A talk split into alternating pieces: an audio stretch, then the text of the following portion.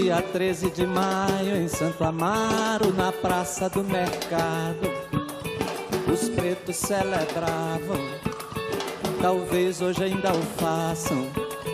O fim da escravidão, da escravidão, o fim da escravidão.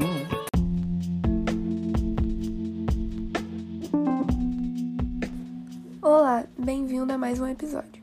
Nesse episódio, nós falaremos com mais detalhes do livro Quarto de Despejo, um diário escrito por uma favelada, Carolina de Jesus, que relata sua vida vivendo na favela de São Paulo, sustentando seus filhos, catando lixo sozinha. Agora que já resumimos um pouco, vamos falar mais da situação de como era a vida de Carolina e como ela conseguiu sustentar sua família catando lixo.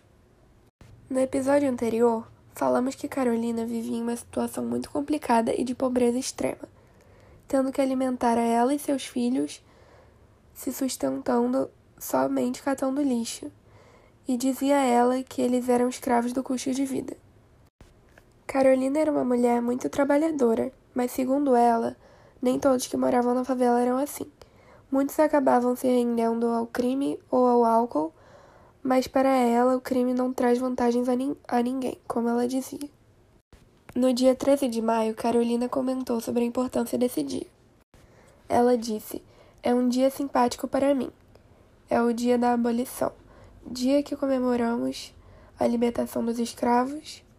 Nas prisões, os negros eram os bodes expiratórios, mas os brancos agora são mais cultos e nos, não nos trata com desprezo. Que Deus ilumine os brancos para que os pretos sejam felizes.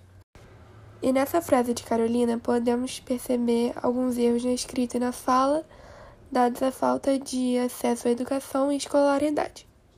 E em todo o diário percebemos esses erros.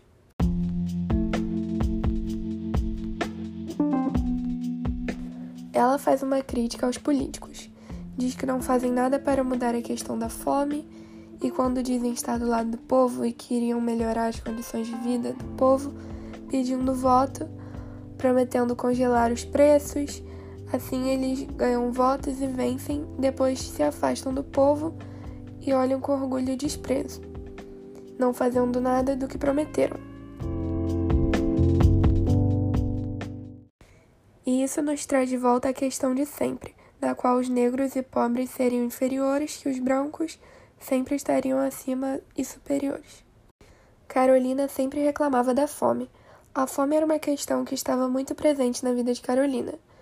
Muitas vezes ela não tinha condições de dar comida aos seus filhos e isso partia seu coração. Algumas vezes só tinha o suficiente para um prato e ela diz: Como é horrível ver um filho comer e perguntar: Tem mais? Muitas vezes, quando ela não tinha dinheiro, ela pegava comida do lixo porque era melhor do que passar fome, ela disse. Eu comi ontem aquele macarrão do lixo com receio de morrer. Ela ficava muito mal toda vez que não tinha comida para dar aos filhos. Ela disse: Hoje não temos nada para comer. Queria convidar os filhos para suicidar-nos. Desisti. E disse: Quem vive precisa comer. Fiquei nervosa, pensando: será que Deus esqueceu-me? Será que ele ficou mal comigo?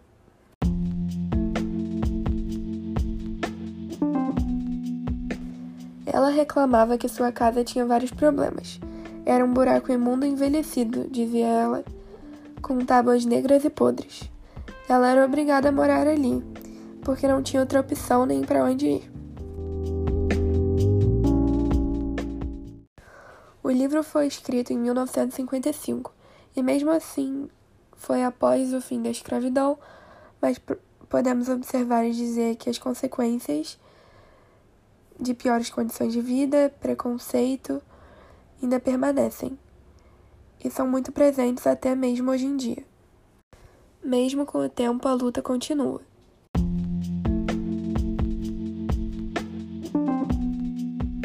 E esse foi nosso terceiro episódio. Esperamos que tenham gostado de saber mais sobre Carolina de Jesus.